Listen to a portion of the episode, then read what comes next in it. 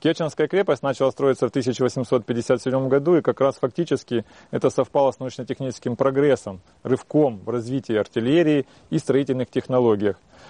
Крепость Керчь выполняла ключевую задачу, защищала пролив от флота. Это крепость Приморская. И именно вот это э, позволило э, создать очень необычную постройку. То есть наличие береговой линии и необходимость защиты береговых сооружений потребовало от военных инженеров выполнения очень сложной задачи. Создать неприступный береговой контур и одновременно создать в тылу этих береговых позиций сложные постройки, которые защищали бы суши, с тыла артиллерийские позиции. И эта задача была выполнена достаточно грамотно и хорошо, что признано было не только самими специалистами, русскими фортификаторами, но и зарубежными. При строительстве крепости Керчь, как ни странно, использовали стандартные приемы. Ничего сверхъестественного тут не применялось. Эти технологии были откатаны, отработаны на протяжении десятилетий и в разных укреплениях Российской империи. Потому что по границам России, в разных местах были разные постройки. Они э, строились в соответствии с тем, с кем приходилось России иметь конфликт. На восточных окраинах были одни проблемы, на западных совершенно другие. И западные крепости вдоль западной границы, вдоль Балтийского моря и не только, а так же как и вдоль Черноморского побережья, это особая классическая история фортификации 19 века, если так можно говорить.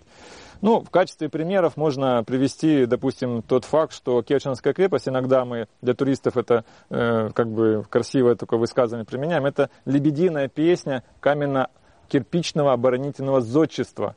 То есть крепость Керчь еще при строительстве не применялся портланд-цемент, то есть бетон в понятном понимании. Эта технология была спустя много десятилетий активно использована при строительстве других укреплений, тот же Брест, тот же э, Кронштадт и некоторые другие, тот же Севастопольские укрепления и так далее. И использование местных материалов, камня в первую очередь, привезенного кирпича, плюс известкового раствора, который готовился здесь же недалеко от Керченской крепости, плюс навыки строителей создали действительно крепость из по стандартным технологиям достаточно интересную. Э, рвы крепостные водой не заполнялись, ширина их была различна. В среднем от 20 до 25 метров. Были участки и уже несколько метров, и были широкие до 60 метров. Но это отдельные локальные места, они имеют то, на то объяснение не заполнялась водой рвы по той причине, что, во-первых, в Керчи вообще как бы проблема с водой. И проблема обеспечения гарнизона водой в Керченской крепости была всегда. Это нужно признать. Она решалась, но это была проблема насущная. Во-вторых, рельеф не позволял создать систему шлюзов и наполнять эту водой, ну это как бы бессмысленно. Поэтому, да и незачем было, потому что в это время активно уже использовались особые оборонительные постройки, капониры для защиты рвов. Все рвы по всем участкам защищались при помощи капониров или полукапониров, в каждом отдельном случае надо разбираться и смотреть на постройку, и тогда уже сказать, как он именно классифицируется. Или же, э, соответственно, стандартным приемом противоштурмовая артиллерия, пехота активно применялась. И Татлебин уже в это время видел в пехоте, в новом огнестрельном оружии будущее массовое применение нарезного огнестрельного оружия. Оно э, активно стала использоваться, и позиции под пехоту в Керченской крепости тоже имелись. В Керченской крепости капониров было построено 17 единиц, плюс отдельные стрелковые позиции для пехоты. Капонир или полукапонир – это оборонительное сооружение, которое находится глубоко во рву, снабжается чаще всего пушками для обстрела рвов на той или иной дистанции, строго перпендикулярном чаще всего направлении. И в случае появления врага во рву, орудия капонирные, они были здесь разные, и коронады 36-фунтовые, полпудовые единороги, и пудовые единороги, и другие были пушки со временем, они смогли свободно уничтожить любую массу противника, который вдруг оказался в крепостном рву. Для того, чтобы усилить мощь э, обороны Керченского пролива, э, создавали не только саму крепость, но и меняли окружающий рельеф все вокруг крепости изменено для удобства обороны, потому что крепость это не только ядро, которое мы сейчас туристам показываем, это еще целая серия передовых сооружений, которые частично уцелели, но далеко не все. Вокруг них не было э, ничего от первозданного ландшафта. Все было создано для удобства обороны, для удобства уничтожения потенциального врага, который может подойти как с суши. И самое удивительное, с моря. Для усиления мощи пролива была создана первая береговая батарея. Она полностью искусственная. Это 300 метров отсыпанного, э, скажем, такого, э, ну, скажем, косы, которая является по сути своей батареей, которая сливается с окружающим рельефом, сливается с, э, естественно, с акваторией пролива. На этой батарее были установлены тяжелые орудия в том числе. Добавок к этому на мысе Акбурун были созданы дополнительные усиления, усиленные конструкции. В частности, оконечность мыса тоже была усилена пятиорудийной батареей. Со стороны острова Тузла была отсыпана дамба, которая перегораживала физически являлась физическим препятствием на пути движения любого флота. Она была невысокая, где-то примерно 90 сантиметров над уровнем спокойной воды. Сейчас ее, конечно, увидеть можно с трудом, потому что уже размыта течениями и штормами и не только. Вот. Но она до сих пор является препятствием. И плюс к этому всему еще и другие очень важные элементы. Это просто технологический прорыв, это мины, морские мины, адские машины, которые изобрели русские ученые русские военные инженеры, в том числе ими активно использовали.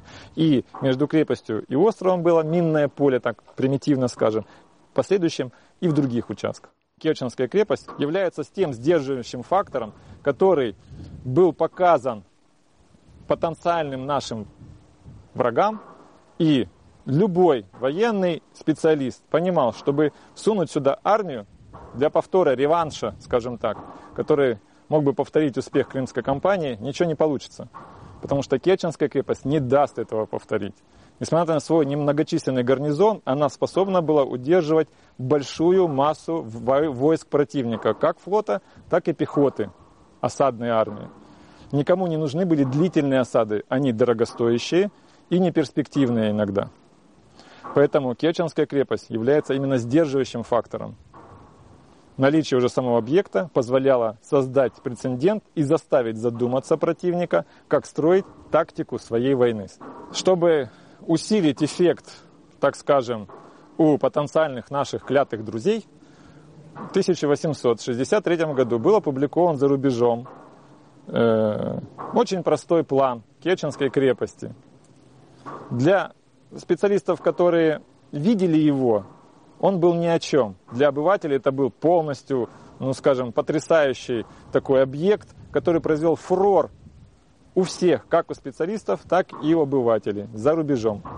Можно сказать, что фактически тем самым в тяжелейших условиях император дал понять, намекнул, что не так все просто в России. Да, есть сложности, тяжело проходят реформы, нету денег, ни на что причем.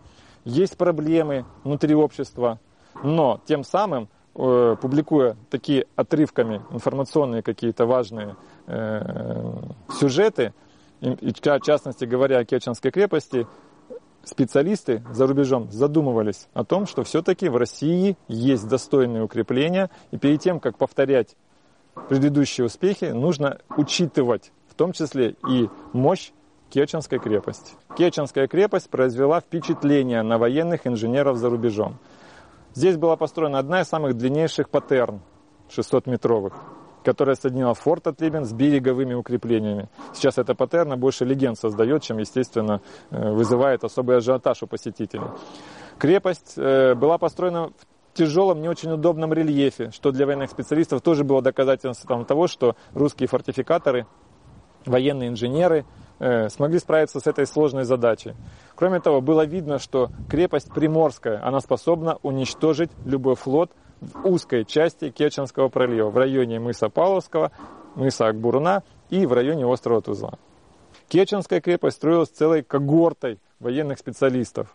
Возглавлял их в первоначальном этапе Константин Петрович фон Кауфман, который уже в, 50, в конце 50-х годов был вынужден был, его приказом император отправляет на освоение и присоединение среди, среднеазиатских территорий. И его место занимает Эдуард Иванович Татлебин, который после ранения реабилитировался уже, ну, восстановил силы свои и смог возглавить эту тяжелую такую машину военно-инженерного управления, которое нужно было постоянно держать, естественно, в ежовых рукавицах. Лебен занимался и другими постройками. Многих крепостях есть его как бы вклад. Но для нас важно то, что именно этот человек смог по сути своей фактически завершить проект Керченской крепости. Очень большое значение имеет. Задуманное было реализовано. Да, есть некоторые нюансы, как всегда это бывает в любой, строй, в любой стройке, в том числе и крепости, но в целом крепость была реализована. И здесь был сконцентрирован весь опыт военно-инженерных умений всей русской фортификационной школы. Что в боевых условиях уже в 60-е, 70-е и тем более последующие годы реагировать на действия противника нужно было мгновенно. Иначе просто смысла обороны был бы никакой. Были разные способы доведения до своих служащих задач и так далее. Разные были способы коммуникации, как современные по тем временам, телеграф различный, только не обязательно тот, который вы привыкли уже видеть, и не только радио. Это были и световые эффекты различные, и флаги, и так далее, и тому подобное. Также была и обычная адъютантская связь, то есть люди могли передавать команды тем или иным способом. И были достаточно редкие, такие, можно сказать, древние способы коммуникации, как, например, голубиная почта. Да, это пережиток даже для начала 20 века, который в начале 20 века голубиная почта использовалась на территории Керченской крепости, так же, как и в других крепостях. Использовали особые породы голубей, которые изучали свои как бы поставленные отрезки времени задачи выполняли определенные, то есть переместить нечто, то есть эту информацию в том или ином виде, зашифрованном или нет, в другой пункт. И потом, естественно, это уже имело свой эффект. На территории крепости была своя голубиная почта. Мы о ней еще пока немного знаем. Так. Но говоря в целом о связи на территории крепости в районе так называемого Балкан или Радиогорки, это местные топонимы, располагается одна из старейших воинских частей связи она начала действовать там фактически с эпохи Александра Третьего. И на всем протяжении почти сотни лет, так или иначе, в этом районе локально размещаются связисты. До сих пор. Вот так.